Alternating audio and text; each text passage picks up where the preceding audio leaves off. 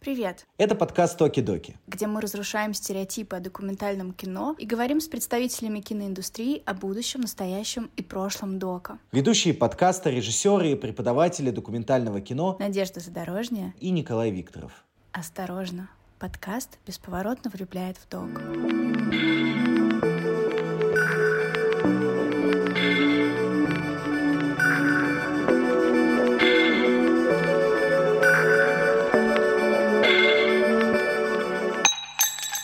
В тюрьме, и телефона у тебя нет. Я тебя слушаю, у меня как будто бы мурашки по всему телу. Как вообще женщина-режиссер воспринимает действительность? Ничего дороже, чем одиночество, для меня нет. Вообще не вижу разницы никакой между игровым и документальным. Это фильм, который научил меня любить. Пока есть возможность что-то создавать, я буду создавать.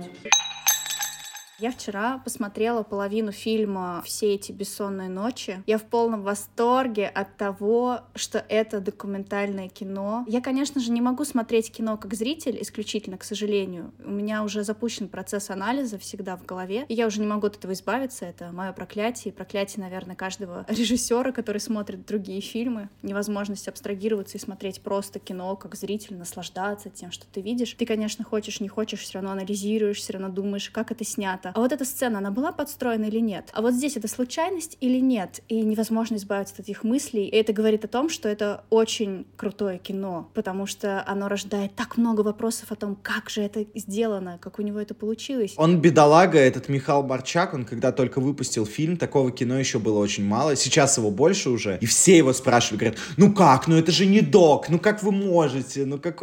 Хотя это было на самом деле всего в 2015 году. Ну то есть представляешь, как искусство изменилось изменилось вообще всего лишь за 8 лет. За 8 лет всего лишь, да. Что будет еще через 3 года, через 5 лет, еще через 8 лет. Вау, прям очень интересно, что, что же еще придумают, что же еще сделают. А ведь придумают, несмотря на то, что все уже сделано. Он тогда снял этот фильм, по-моему, на Соньку, Асимес или что-то типа того. Ну, то есть тогда для кино это было что-то очень новое, потому что все привыкли, что если это фотоаппарат, то это какое-нибудь говенное изображение, некрасивое, а у него вот тут на такую маленькую камеру, да еще и с таким движением, да такое изображение. В общем, Михаил Марчак, конечно, волшебник. Я постоянно повторяюсь, то, что для меня документальное кино во многом является и инженерией. Конечно, Михаил Марчак очень в большой степени инженер, потому что то есть он изобретал для себя вот как, как это снять. Очень много чего изобрел. Давай объясним зрителям, почему мы вдруг заговорили об этом фильме, потому что у нас был вебинар с Колей, где мы презентовали программу нашего курса по режиссуре документального кино. Одним из примеров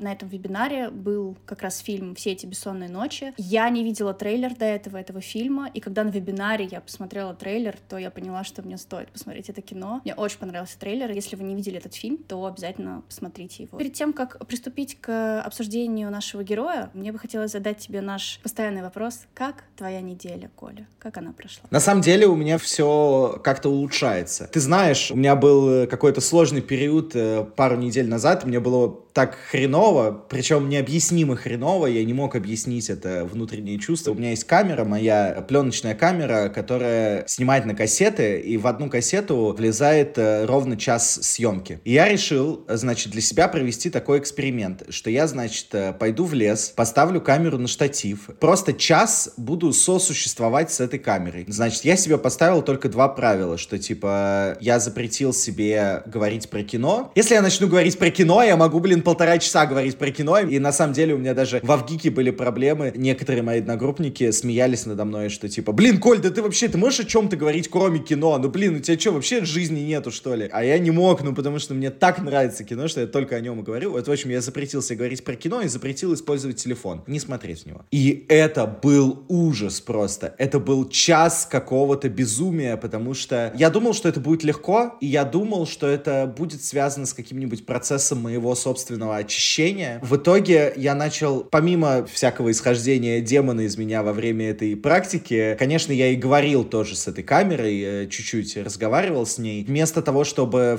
всю вот эту черноту и грязь, которая скопилась внутри меня, вытащить как бы и выплеснуть куда-то и забыть ее, я наоборот ее только поднял, полностью понял, из-за чего она типа есть, и она вылезла прям на самый верх и не ушла с него. Не было такого, что я такой типа принял эту грязь и такой, о, ой, ну теперь я светлый, прекрасный, чистый человек. Нет, я просто вытащил это всю наружу, увидел эту грязь перед собой, почувствовал ее и ушел. Последние 10 минут съемки были самыми сложными, потому что я просто, я стоял изнеможденный перед камерой. Не физически, а вот именно ментально. То есть я понимал, что я просто опустошен на, на 100 из 100. Какой-то был удивительный опыт. Ну, это же называется iMovie, насколько я знаю, когда ты снимаешь сам себя. Ну, я не уверен, что это iMovie, потому что я не особо рассказываю про себя в этом. Это какая-то интеракция с камерой, просто прямое ее взаимодействие. Мне кажется, что если это оценивать как жанр кино, то, конечно, это ближе к какому-то видеоарту, нежели чем кино. Это такой удивительный experience, который я пережил на этой неделе. Да, да. Это очень созвучно как раз видеодневникам, которые я тоже начала снимать в январе этого года. В какой-то момент я тоже поняла, что я это делаю для себя,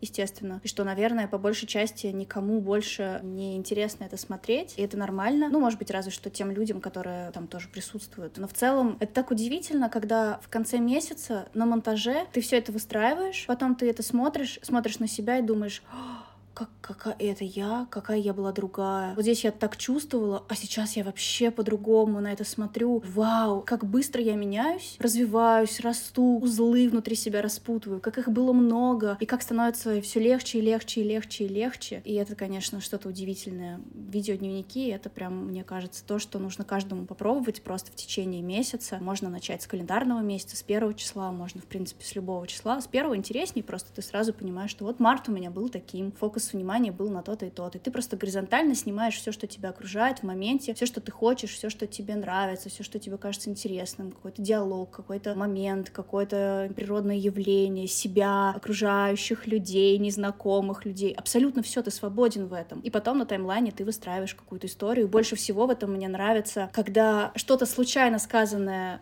на одном видео продолжается мыслью, сказанным на, следующем видео. Это вообще для меня вау. Или там, как, например, в январе у меня получилось, что видеодневник начался с зажигания свечей, и он закончился тем, что я читаю, и у меня горит свеча. Я поняла цикличность жизни. Тут я зажигаю свечи, в финале месяца я сижу при горящей свече, и я уже другая. Жизнь как бы зафиналилась, но она не та же, она не осталась прежней я в ней новая. Это я смогла осознать только когда я просмотрела весь этот э, ролик. И это, конечно, удивительно, очень круто. Вообще. Вот эта вот э, цикличность со свечами, это как будто бы одна из вот этих вот лекций на скиллбоксе, которая у нас будет. Да, да, Она да. на самом деле именно об этом. Я так рад, я так рад, что у тебя это, что у тебя это работает. Я очень, очень рад. Так, ну что, предлагаю поговорить о госте, который у нас сегодня будет. Сегодня мы поговорим с Ангелиной Ашман. Это дочь известного режиссера документального кино Сергея Мирошниченко, автора фильмов, цикла фильмов «Рожденные в СССР», которые, я думаю, что большая часть наших зрителей смотрели. А если вы не видели эти фильмы, обязательно посмотрите их. Мне кажется, сейчас они обрели какой-то особый tone of voice, да,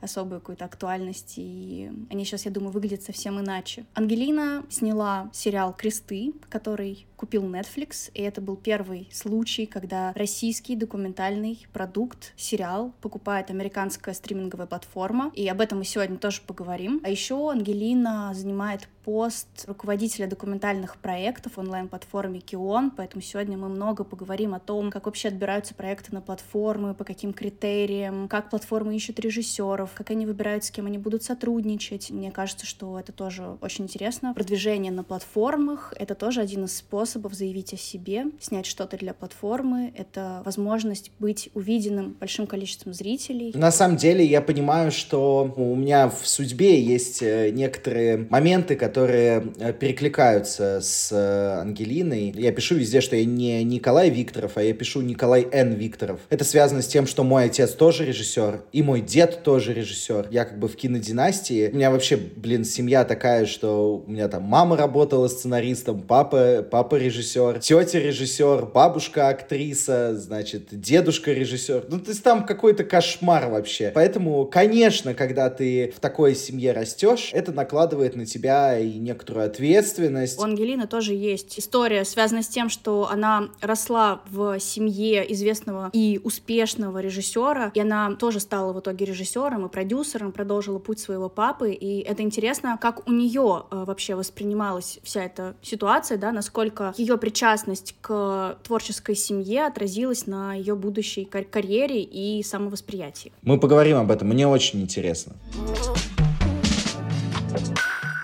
Ангелина, привет. Привет. У меня только что чуть не сломался мозг, потому что в, в Google Meet у тебя написано Ангелина Голикова, но сейчас правильно говорить Ангелина Ашман, э, режиссер и продюсер документального кино, окончила ВГИК. Для меня одна из самых интересных работ это, конечно, работа «Кресты», которая была э, продана Netflix, что, конечно, удивительнейший experience. И в настоящий момент Ангелина работает продюсером на э, площадке KION. Я теперь вступила в новую должность. Я занимаюсь не только документальным кино, но и целом всем non-scripted, как у нас в стране называется, неигровым контентом, то есть шоу и другими вещами, связанными с э, не скриптом, а именно non-scripted контентом. Хочется начать с детства. Каково вообще было расти в семье документалиста? Было ли такое, что папа, например, внезапно начинал тебя, сестрой, маму снимать? Папа снимал, конечно, у него есть там видео, где э, я маленькая, что там прыгаю на полу, но на самом деле, слава богу, у нас э, не было такого такого желания, как э, в семье, например, Виталия Всеволодовича Манского изучать там своих детей. так, или там Никит Сергеевич тоже любил своих детей изучать. Мы, конечно, жили в его мире, жили в мире кинематографа. Домой все время приходили кинематографисты. Понятно, что круг общения — это в основном киношники, музыканты, творческие люди. Мы выросли у Шуры Петрова, у Александра Петрова в его там мастерской, да, и он тут параллельно пишет, э, рисует свои мультики, а ты как бы вроде не воспринимаешь это как производство каких-то шедевров. Хотиненко ходит, смеется, где-то мимо, там на студии, тут же пишут музыку музыканты на Свердловской киностудии. Ну, то есть в целом, наверное, эта атмосфера, она повлияла. Это совершенно другой способ воспитания детей, когда у тебя дети просто проживают с тобой твою жизнь. И они рядом, и учатся у взрослых людей, и в основном общение у нас было со взрослыми людьми. Мы переехали в Москву, это совершенно такая новая, наверное, страница жизни. Екатеринбург э, город был неспокойный очень, там постоянно кого-то убивали, стреляли. Собственно, в Москве, чего мы приехали, центр страны, совершенно другие люди, совершенно другие возможности. Но мы учились всегда самостоятельно, никто ни на, ни на чем не настаивал. У нас не было такого, что ты должна быть, работать в кино. Это абсолютно было, наверное, собственно собственное желание. Никогда отец специально никого не готовил к режиссуре, хотя мог бы подготовить к экзаменам очень хорошо. Я уверена в этом, потому что у него сама мастерская, но никогда за меня не просил. Я училась на платном у Хотиненко, вот, и поступила на платное, плакала, ревела и говорила, что я не пойду учиться, потому что очень дорого. Для меня это был такой удар, наверное, первый. Я проиграла, и мне это было очень тяжело, что я вот не поступила на бюджет. Поэтому я закончила в ГИК за 4 года. Четвер... Ну, то есть с третьего курса я уже работала, и с третьего оплачивала сама свое обучение. Ну и, собственно, до ВГИКа я тоже работала с 15 лет. Меня отец отправил на съемочную площадку, устроилась ассистентом режиссера, училась в экстернате и поехала э, ассистентом работать на сериал, который назывался «История русской православной церкви». У меня были дреды по пояс, проколотый язык в тот момент. Мне было 15, и я, значит, была в состоянии протеста. И отец сказал, что классный протест, только не за мой счет, ты должна сама обеспечивать свои протестные выступления, как настоящий человек в протесте. Поэтому он предложил мне такую сделку. Ты работаешь типа с 10 до 6, получаешь деньги,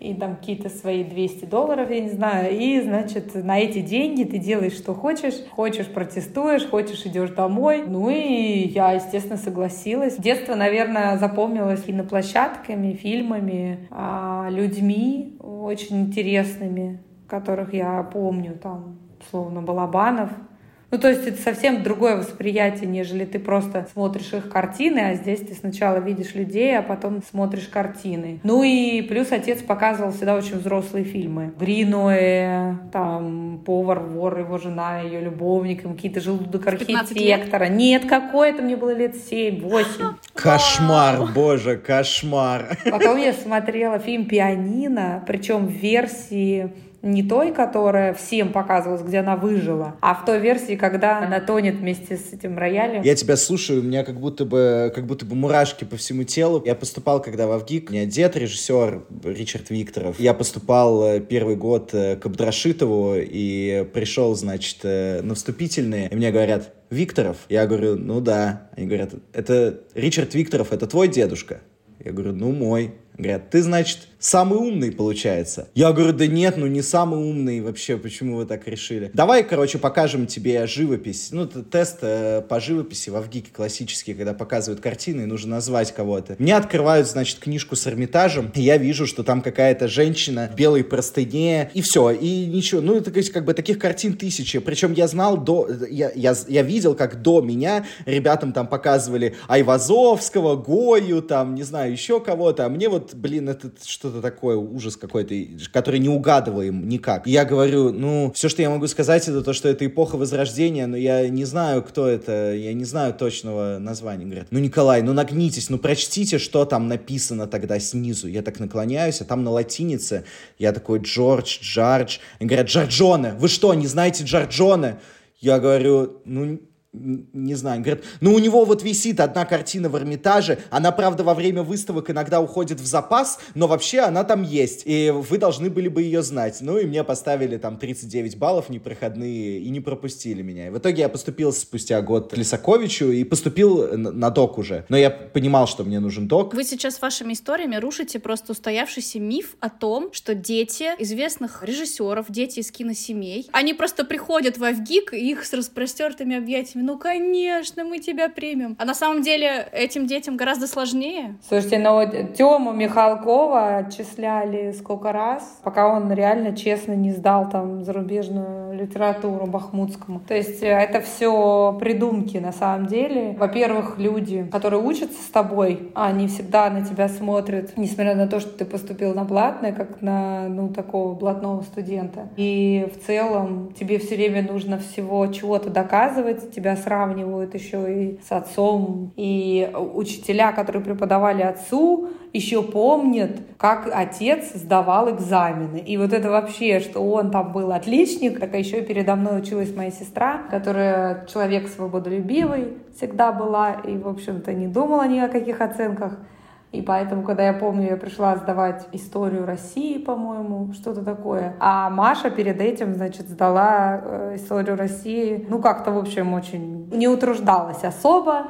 И историк был на нее зол, хотя она очень хорошо знала историю, но она не хотела сильно ее учить. И он мне сказал, ну что, Мирошниченко, ты такая же, как твоя сестра. Я думаю, о боже, мало того, что папа, так еще и сестра тут сходу пошла вслед за мной. И вроде бы как э, ко мне было такое больше вопроса, что я вот решилась на игровое, а они все занимаются документалистикой. А я в целом а, вообще не вижу разницы никакой между игровым и документальным. Это, в общем-то, просто разные языки и вы способы сказать то, что ты хочешь. То есть я в Авгике снимала и игровые, у меня была сказка, за которую я там тоже какие-то призы получила. Потом я сделала документальную работу. Тут мне как раз кажется, что вот такой международный подход, образование он мне ближе, как это делается условно в Нью-Йоркской там киношколе, да, когда ты приходишь учиться, и там вообще не до конца понятно, кто ты. Может быть, ты сильнее как автор, э, сильнее в том, чтобы писать, или ты сильнее в том, чтобы снимать,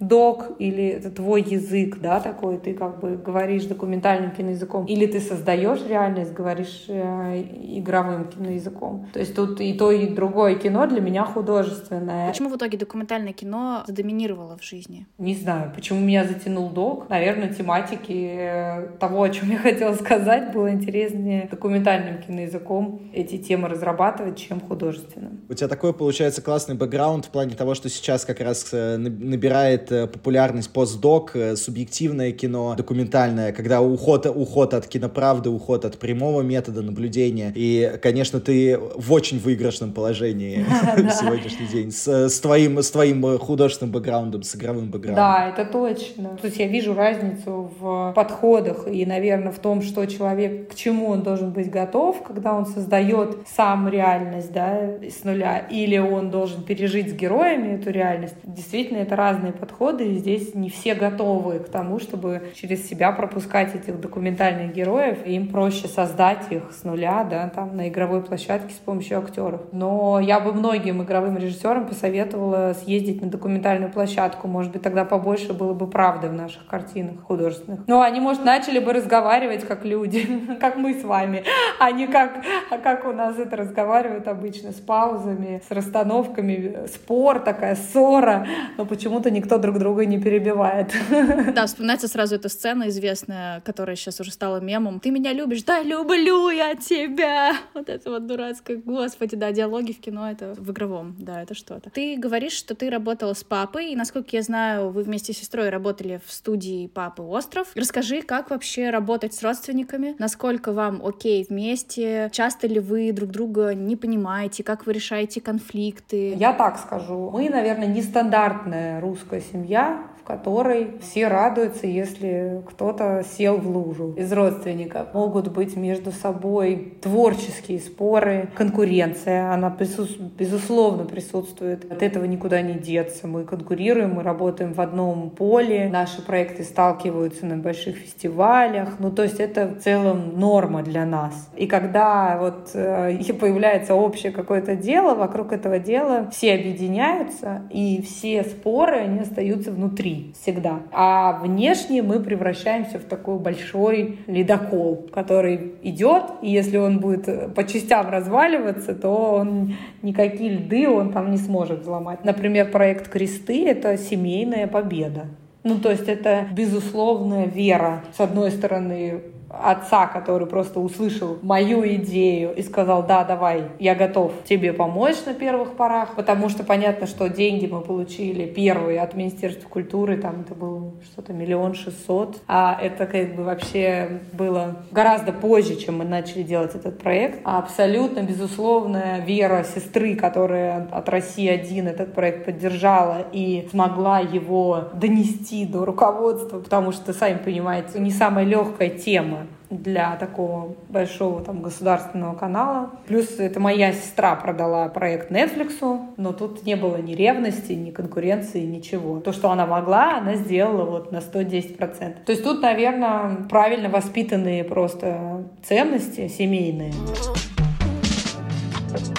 нас настолько мало, то есть мы превратились в какой-то кружок по интересам. И это, конечно, плохо. И сейчас много людей еще и уехали. И это вообще очень тяжело в индустрию, короче говоря, документальную превратить. Несмотря на то, что денег в документалистике стало много, очень. Все онлайн-кинотеатры готовы были вкладывать в документальное кино, но спустя три года, не получив результата, это желание поуменьшилось. И это явно видно. То есть зрители все еще не привыкли смотреть документальный контент. Ну, зрители привыкли смотреть хороший контент, где у тебя все слышно, все видно, где ты понимаешь, что происходит. А когда у тебя трясущаяся камера, и это не оправдано ничем, то есть, когда у тебя трясущаяся камера в фильме «Картель Лэнд», там про, извините, эти наркобаронов и наркоторговлю в Мексике, там понятно, земля картелей, где там периодически трясется камера. А когда у тебя трясущаяся камера по непонятной причине, без каких-либо причин, а просто потому, что ты куда-то в какую-то школу себя приписал, это все очень странно. Да, по поводу конфликта школы, я помню, я однажды пришел на, ну, я ходил на интенсив э, к Марине Разбежкиной, и она знала, что я из ВГИКа, что я зак закончил ВГИК. Она такая, вот, вы там во ВГИКе все в, в этих в образах своих. Вот мы здесь все вместе, вот сидим в кругу сейчас, да, Коля? Я говорю, ну да, вот мы сидим в кругу. И что? Она говорит, ну вот,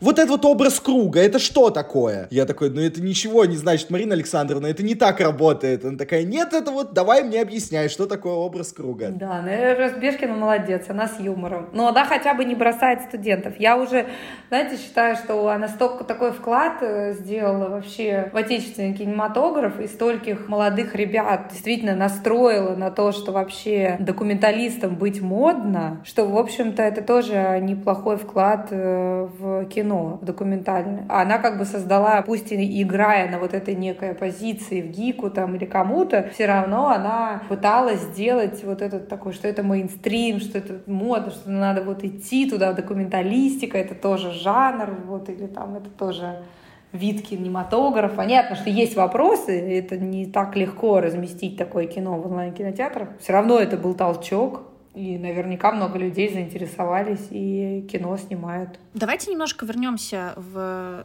в, в прошлое, к сериалу «Кресты», который вышел. А в России, кстати, на какой он был платформе? Он был на Netflix потому что у нас был Netflix. Спустя окно он появился на платформе «Смотрим», где он, собственно, до сих пор есть, и оттуда его, слава богу, не удалили. Я читала вчера а, много твоих интервью, а, потому что мне было интересно, как вообще создавался этот проект, и мне очень понравилась история про то, что ты просто ехала в Сапсане а, в Петербург и увидела какое-то красивое здание, и узнала у женщины, которая ехала тоже с тобой в одном вагоне, что это за здание, и тебе сказали, что так вот, это же кресты, знаменитые кресты. Ты за месяц просто просто каким-то образом э, собрала команду, потому что узнала, что будет эм, перевоз э, заключенных из одного здания в другое, в историческое, и тебе очень захотелось это зафиксировать, и ты увидела в этом какую-то основу для драматургического скелета, да, э, для какой-то истории, что это интересно именно процесс перевоза, да, не просто приехать в эту тюрьму и поснимать кого-то, а еще вот запечатлеть такое событие. Во-первых, мне интересно, как, каково было вообще запустить проект за месяц, насколько это было сложно, и и вторая история, которая меня интересует, я узнала, что в съемочной группе был человек, э, который являлся заключенным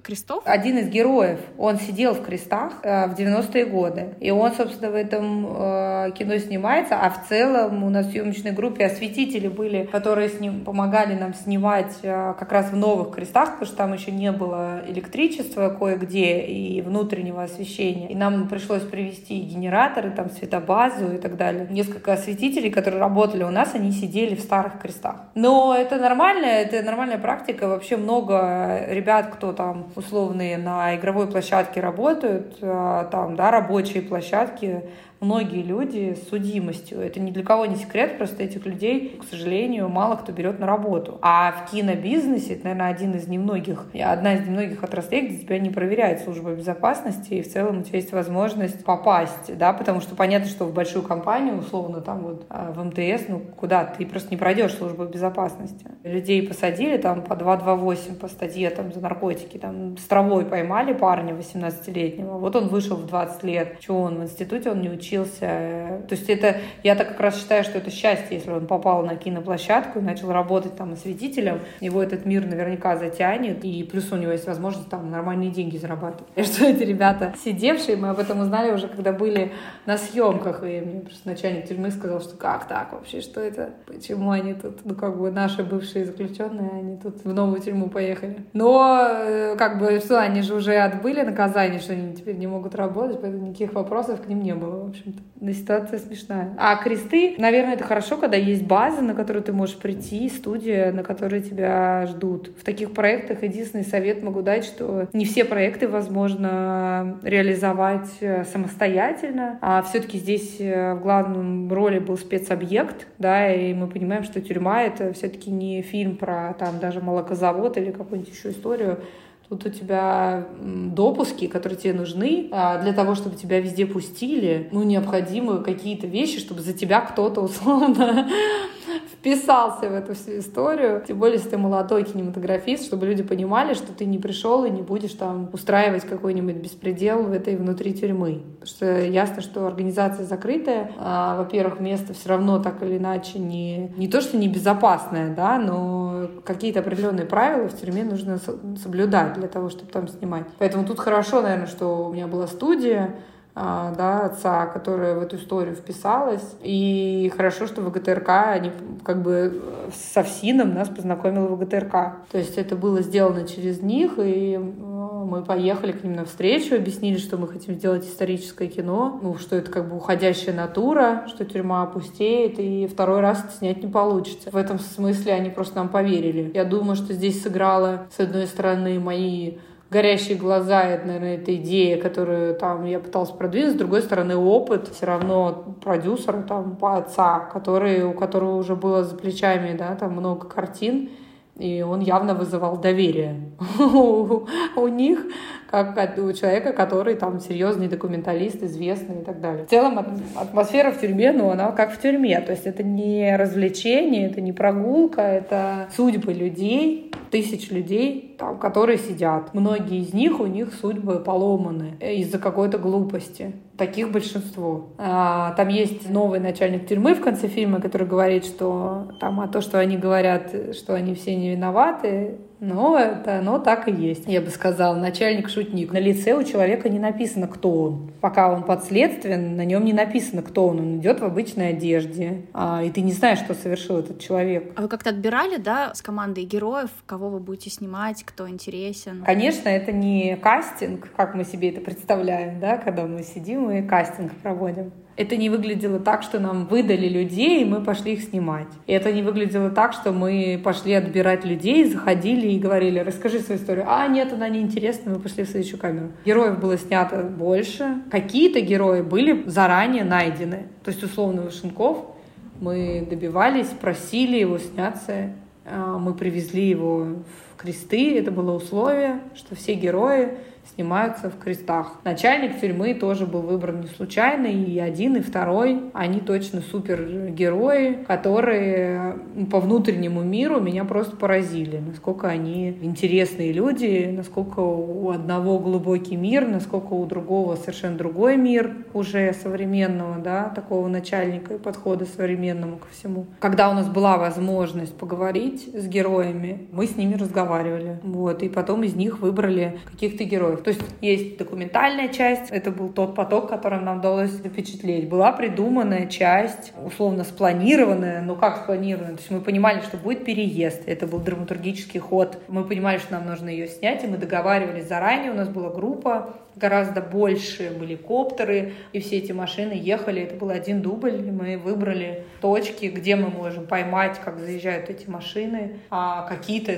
там коптерные съемки, они, понятно, сняты уже с осмыслением, почему мы снимаем так или так. Или вот исторические куски, например. Да, конечно, мы искали хронику под конкретные куски. У нас там был историк, который нам готовил эти материалы, но так как мы не хотели делать науч-поп, чтобы там сидел человек и рассказывал, мы искали реально реальных героев, которые могли бы через свои судьбы эти исторические куски рассказать. Потому что если бы просто историк ходил и рассказывал, как было в 90-е, оно бы совершенно по-другому работало, нежели это рассказывал Вышенков, который сам там сидел в этот момент и у него язык соответствующий. Какие-то вещи сказать, вот что это подстроено, это не сказать. Например, там, когда Вашенков встречает бывшего начальника в холле этих крестов, и этот бывший начальник а, говорит ему, о, бывший клиент, там, и они а, с друг другом начинают общаться, то есть они друг друга знают, потому что он сидел, когда тот работал. Безусловно, они с друг другом знакомы. Но они не знали, что они встретятся.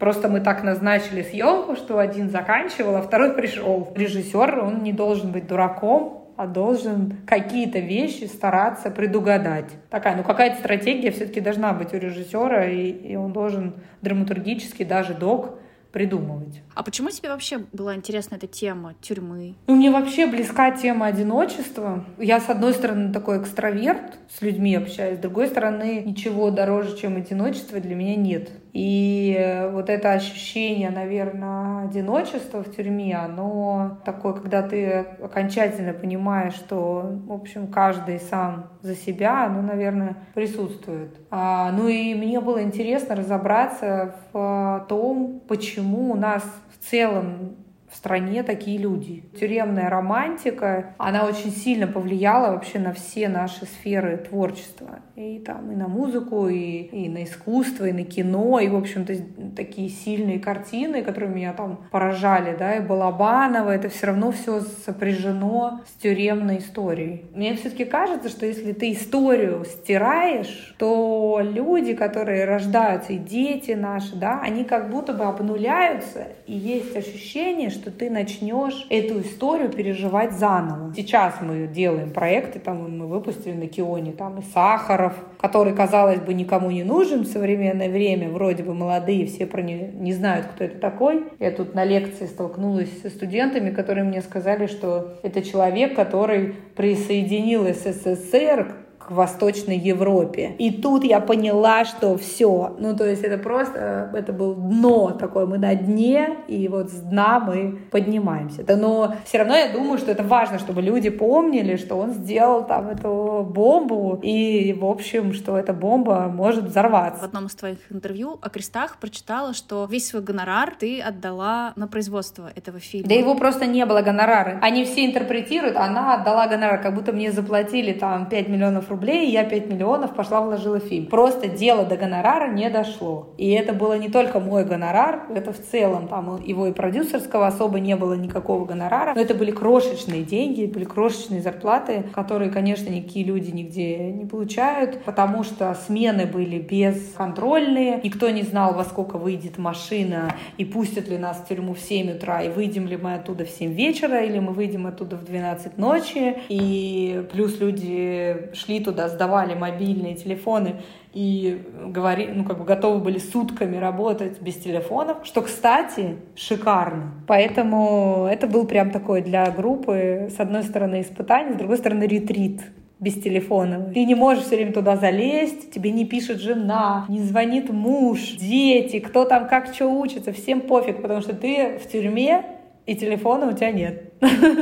Кайф. Иногда, иногда это неплохо почему бы нет? Ты говоришь, что да, ты не получила какой-то гонорар за эту работу, но ты в целом и не рассчитывала на это. У тебя было желание просто сделать хорошее кино, заявить о себе. Ты потом встречалась с Андреем Звягинцевым, по-моему, с которым вы обсуждали кресты, и для тебя вот это было самым главным, да, что великие режиссеры, люди искусства посмотрели этот фильм, и можно было с ними его как-то серьезно обсудить. Именно после крестов, именно после того, как его купил Netflix, ты попала, собственно, в Кион. Это я все к чему говорю? К тому, что у многих начинающих режиссеров нет вот этого понимания, что когда ты начинаешь свой путь, ну, тебе нужно думать вперед куда-то, да, ты должен работать на свое имя, на, там, не знаю, личный бренд, я не знаю, как это еще назвать, да. То есть ты должен просто делать хорошо, чтобы дальше продолжать делать хорошо, но уже за какой-то гонорар. Тут такая история, что у каждого свой путь. То есть я понимаю, что там Андрей, например, Звягинцев, мы дружим, слава богу, и вообще безумно счастлива, что у меня есть такие друзья, которых я могу назвать друзьями. Или, например, Сакуров, который меня очень сильно поддержал, да, с этой картиной. Пошел со мной даже показывать ее в кресты. Я вообще всегда показываю свои картины людям до того, как они вышли. И это тоже очень важно. Вот это молодым надо посоветовать. Не надо бояться собрать людей, таких очень точно подобрать этих людей и показать свое кино, проверить на них свой фильм. А, потому что мы любим вот сначала выйти в широкую общественность, а потом э, набивать себе шишки. Но, в общем-то, это мировая практика. Все всегда показывают картины, и не надо бояться советоваться. Это не значит, что надо эти советы все выполнять. Абсолютно не значит, потому что у каждого будет свое мнение, как и у меня. Кто-то сказал, что кино недостаточно жесткое, кто-то сказал, что ой, там недостаточно хороший, добрый, веселый финал, надо веселее сделать. Кто-то там еще что-то советовал, да, но кто-то посоветовал, как его, собственно, монетизировать и как на него посмотреть по другим углом. То у меня была не первая картина, но я точно хотела, чтобы эта картина, у нее был зрительский успех. Я не делала это кино для фестивалей, это кино делалось для зрителей. Оно должно должно было быть понятным для зрителей. Там были, и они есть заложены символы, есть э, там, да, второй, условно, третий уровень каких-то символов, намеков, образов, которые мы заложили в картину, и которые увидел там, условно, Андрей Звягинцев, но не увидел обычный зритель. Но от этих образов эта картина не превратилась в такой чистый арт, да, который иногда лишен зрительского большого широкого экрана. Все-таки Netflix, они очень в этом смысле, у них есть стратегия, они понимают, что они делают. Они эту картину взяли, потому что она была зрительская, она была историческая, с историческим контекстом, но при этом с очень откровенной современностью. То есть это был такой комбо комбо Макдональдс. И они понимали, что плюс это русская тюрьма, это наверняка будет зрительский успех, потому что люди, у нас полстраны сидела, третья охраняла, у зрителей эта тема популярна. Я сейчас как человек с платформы понимаю, что это бизнес-проект. Я бы тоже, если бы ко мне пришли, я бы тоже в него вложилась, а, не потому, что там великий какой-то режиссер или великий автор, а просто потому, что это вот такое как бы зрительское кино. А молодым авторам а, надо сделать кино про то, что у них болит. Потому что вот фильмы про то, что у них не болит, а болит у их мастера или болит у какой-то тусовки, в которую они хотят очень попасть, а сами они в этом ничего не понимают, им это не близко, и эти темы им тяжело там делать, не надо про это делать, потому что это никому, ни себе, ни людям. А про деньги тут э, вообще такой момент документалистики. Ну, то есть док и большие деньги — это вообще вещи разные. Это нужно просто понять, что тут любая цель, э, любое, любые средства для достижения своей цели, они хороши, кроме там чего-то, что с твоей совестью условно там не согласна. Какого-то одного там результата для молодых, какой-то одно, одного рецепта, условно, откажитесь от гонорара, вас возьмут на Netflix, не всегда это сработает, поэтому Поэтому вот так. В одном из интервью ты говоришь, что твой папа Сергей Мирошниченко считает режиссуру не женской профессией. Как э, вообще тебе было при таком восприятии папой этой профессии становиться режиссером? И как ты считаешь, как вообще женщина-режиссер воспринимает действительность? Чем отличаются фильмы, снятые женщиной-режиссером, от фильмов, снятые мужчиной-режиссером? Под режиссера должна подстраиваться вся действительность, которая вокруг него. Я до сих пор говорю, что я режиссер, а не режиссерка. Я не могу никак к этому привыкнуть и оставляю за собой право. Сама себе профессия и режиссера, и продюсера, она очень непростая, особенно режиссера. А режиссер для того, чтобы что-то творить и создавать, он не может находиться в прекрасных, комфортных, все время счастливых условиях пребывать. Если у него нету кризиса, трудностей, которые он преодолевает естественным путем, он начинает их генерить искусственно. И, конечно, в семейных отношениях отношениях это непросто. Ну, потому что у тебя как бы все время человек, когда он начинает что-то творить, новое создавать, у него апокалипсис. Вот сейчас случится, завтра что-то произойдет. И так как я в этом выросла, у меня отец все время, у него апокалипсис, то, конечно, эта профессия, да, она, ну, вот в этом смысле не женская. Но при этом женщины, они э, изначально, в них заложено гораздо больше любви, гораздо больше способности любить, способности создавать. И в этом смысле, конечно, женщины даже порой гораздо тоньше чувствуют действительность, чувствуют людей. Перестала с собой бороться и пытаться из себя сделать прилежную домашнюю какую-то персону. Нашла в баланс вот в дисбалансе. Нет, интересно, а у тебя сын, когда был маленький, играл э, в то, что мама монтирует? Мой сын постоянно играет, он делает из какой-нибудь коробки, знаешь, или из листочка ноутбук, и такой садится и что-то там делает. Я говорю, а что ты делаешь? Он монтирует мой не играл в монтаж, он вообще пока, то есть он не интересуется вообще кинематографом, он интересуется как зритель, он смотрит очень взрослые картины, он очень любит ходить на лекции Жареного, который разбирает картину, он смотрит их, потом он, э, так как он свободно говорит на английском, говорит на испанском, он смотрит все фильмы на оригинале, но такого, чтобы я слышала от него, что он хочет быть режиссером, продюсером, пока не слышала, пока нет такого интереса. Я хотел э, немного поспрашивать у тебя про работу в Кионе и, в принципе, про продюсерскую твою деятельность. Я сразу же хотел бы немного такое предисловие внести. Мне иногда кажется, что как будто бы я вот прихожу на фестиваль, я вижу невероятно крутые фильмы, но потом они э, куда-то уходят, они не оказываются на этих платформах, э, а на платформах выходит что-то, что мне, например, часто не нравится. И я такой, да, блин, ну то есть у меня прям когнитивный диссонанс безумный, я вообще не понимаю. При этом платформа платформы постоянно говорят, вот, мы хотим, значит, какое-то классное современное документальное кино, а в итоге его не происходит, да, то есть как бы Руслан Федотов не появляется на платформах, там еще кто-то. Как происходит, в принципе, отбор режиссеров и фильмов для онлайн-платформ? Если ты просто э, режиссер, ты показал свой фильм на фестивале, надеяться и ждать, что тебя какая-то онлайн-кинотеатр какой-то и онлайн-платформа побежит за тобой и начнет тебя призывать к себе, большое заблуждение. Потому Потому что, конечно же, люди, которые покупают контент в онлайн-кинотеатрах, а, в основном это люди, которые занимаются художественным контентом. Не на всех платформах есть люди, которые отвечают и специализируются на доке. Любая картина, которая попадает в онлайн-кинотеатр, она должна быть просмотрена определенным количеством зрителей. Потому что это все-таки бизнес. Мы как бы здесь не благотворительная онлайн-платформа, где просто как мы собрались, чтобы что-то выложить. Поэтому и художественный контент, как вы поймете, понимаете, не весь, который есть на фестивалях и выиграл даже какую-то куропатку в городе где-нибудь, он не обязательно появится, да, или выиграл какой-нибудь приз, он не обязательно появится. Где моя куропатка?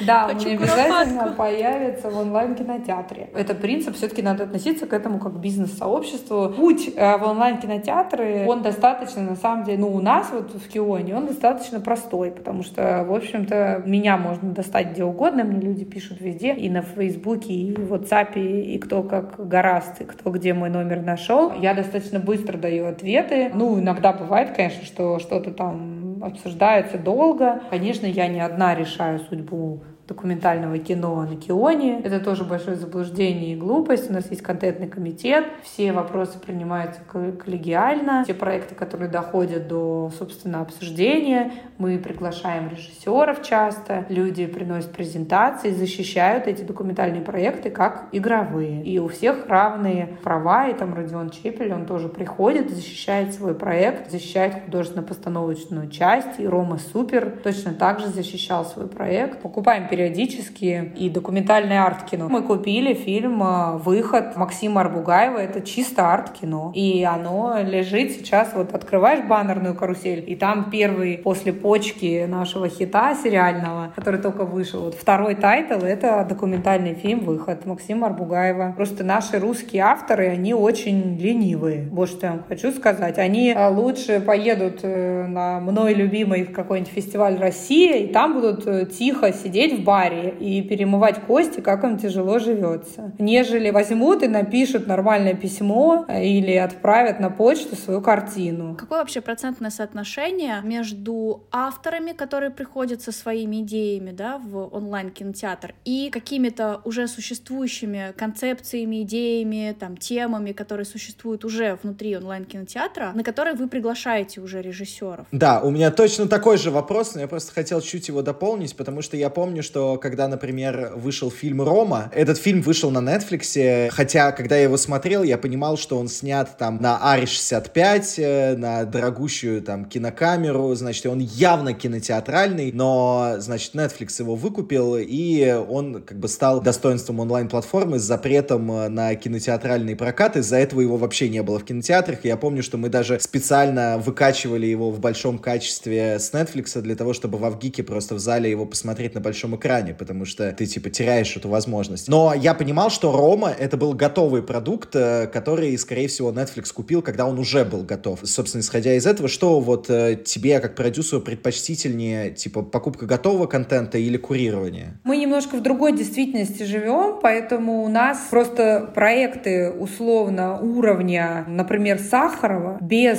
финансирования со стороны онлайн-кинотеатра было бы создать тяжело. То есть э, мы понимаем, что у нас продюсерами называются люди, которые как бы ходят и тратят деньги. А на самом деле продюсеры — это люди, которые собрал бюджет на проект. У нас таких людей на игровое уже есть, а на, на документальное их, конечно, очень мало. И вот так, чтобы ты пришел с идеей в продакшн, а тебе этот продюсер говорит, да, я верю в эту идею, я соберу тебе денег, а потом он берет и продает эту картину, условно, такого очень мало. Но при этом такие примеры есть. То есть, например, вот фильм Э, про Балабанова, который, э, да, сейчас вышел. Вот эта картина, там, да, это собрались продюсеры большие, Васильянов, там, да, условно Эрнст, там еще кто-то собрались, вложили сумму, и потом они его продали кинопоиску. Это вот, да, такой кейс. Сахаров — это вообще проект, в котором наш генеральный продюсер Игорь Мишин. Он участвовал там от начала до конца. Он совместно с Ромой Супером он комментировал сценарий. Это было совместное творчество от начала до конца, и мы все присутствовали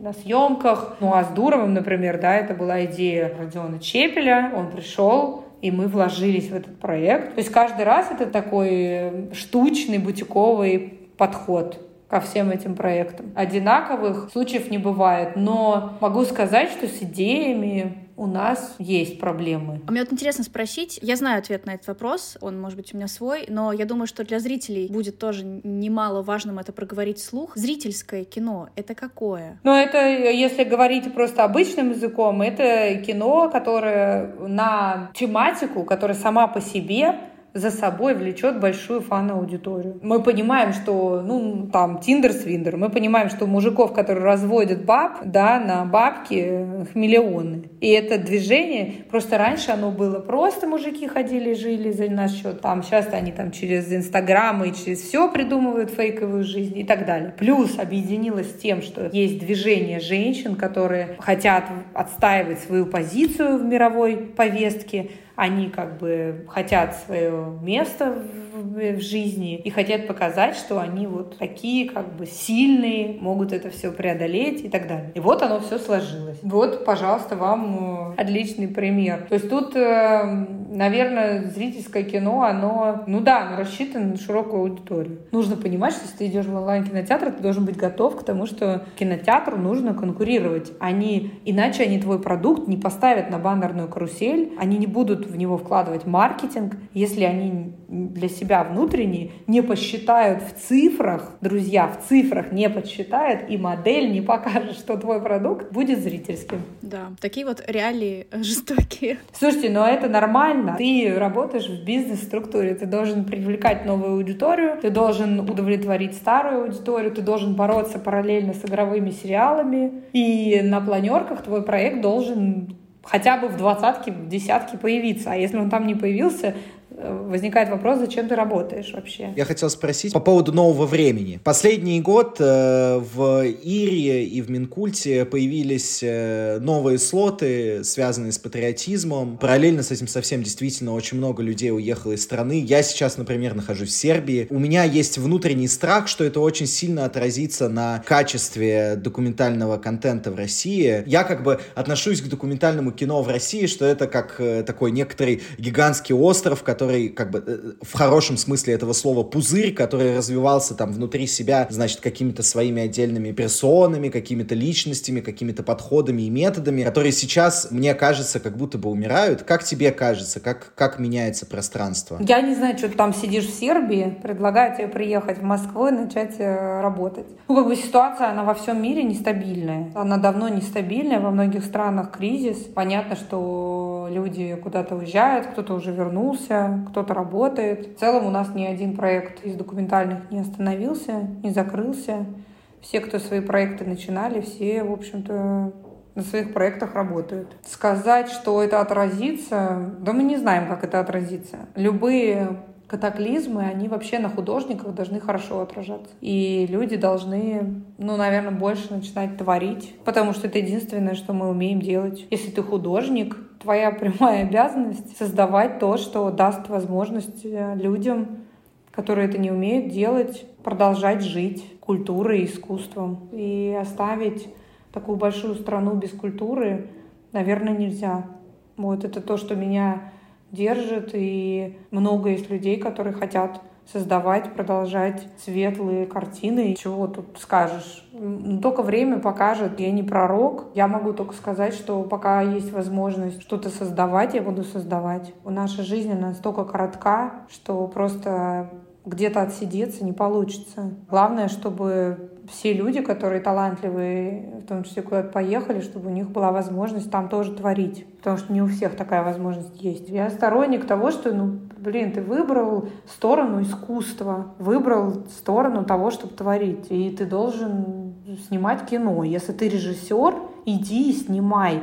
Хватит писать в Фейсбуке. Высказывайся экраном, высказывайся картинкой, сценариями, книжками. Борись там за любовь, за мир, творчеством. Как говорится, цель творчества самоотдача, а не шумиха и успех. И надо просто чуть-чуть э, закончить думать о хайпе, попытаться творчеством какие-то вещи выразить. Если тебе больно, чтобы люди почувствовали, что тебе больно.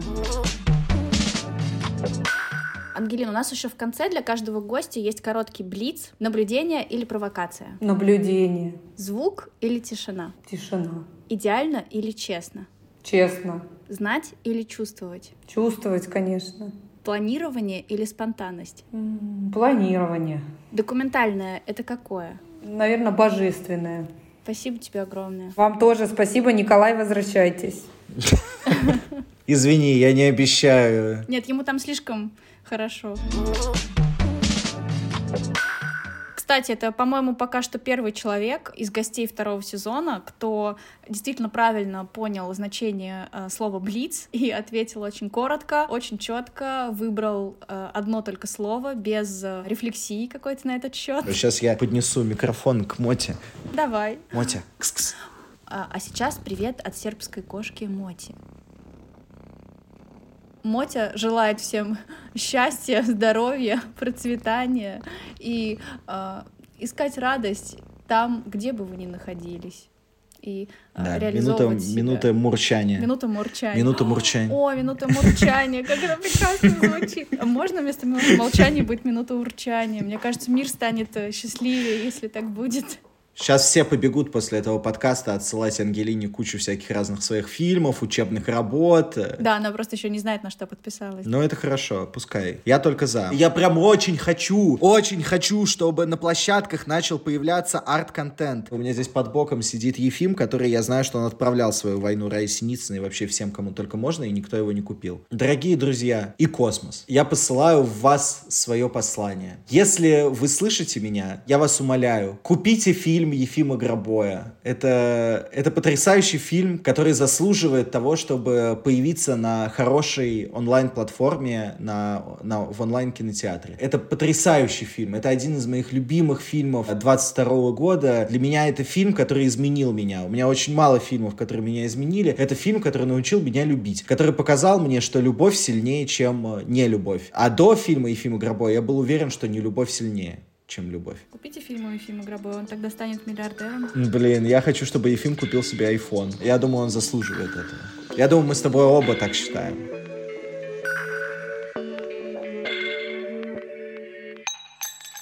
Спасибо, что вы нас слушаете. Не забывайте подписываться на подкаст, ставьте нам лайки, пишите отзывы, чтобы о подкасте узнало как можно больше зрителей. Подписывайтесь на телеграм-канал Окидоки, чтобы быть в курсе новостей из мира документального кино и узнавать о новых выпусках. Занимайтесь любовью, смотрите и снимайте документальное кино. Любовь победит.